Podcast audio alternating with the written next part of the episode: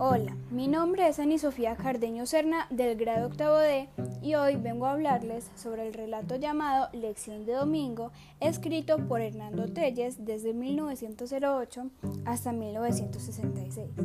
Esta historia trata sobre un humilde colegio en un pueblo de pocos recursos donde había un pequeño salón con algunos estudiantes y con la señorita Marta, la maestra. Por problemas revolucionarios y de paz, la maestra solo podía darle clases a los estudiantes los domingos.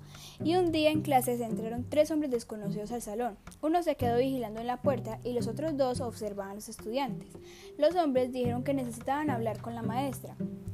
Y dos de ellos salieron con la señorita Marta y el otro cerró la puerta y se quedó vigilando dentro del salón a los estudiantes. Luego de un rato se escucharon gritos y todos los estudiantes estaban asustados. Después regresaron los dos hombres y se fueron nuevamente con el tercero. Se terminó la clase y la señorita Marta fue encontrada en un muy mal estado por uno de los estudiantes a causa de los hombres. En mi opinión, este texto se refiere mucho a la realidad y las situaciones por las cuales muchas personas sufren. También me parece que Telles hace que sus relatos representen las cosas concretas y como son realmente. Me agradó este relato ya que para ser tan corto relata sobre la realidad que pasa en este país y con los guerrilleros, también donde no hay un buen estudio para los niños ni policías que cuiden a las personas. Lo recomiendo sobre todo a los jóvenes para que lean relatos asertivos sobre situaciones de guerra y conflictos que son realidad.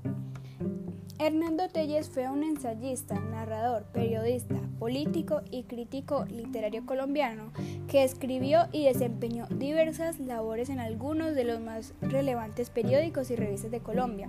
En conclusión, recomendaría este relato a los jóvenes y adolescentes para ayudarlos a comprender y reflexionar sobre estas situaciones. Muchísimas gracias por su escucha y su atención.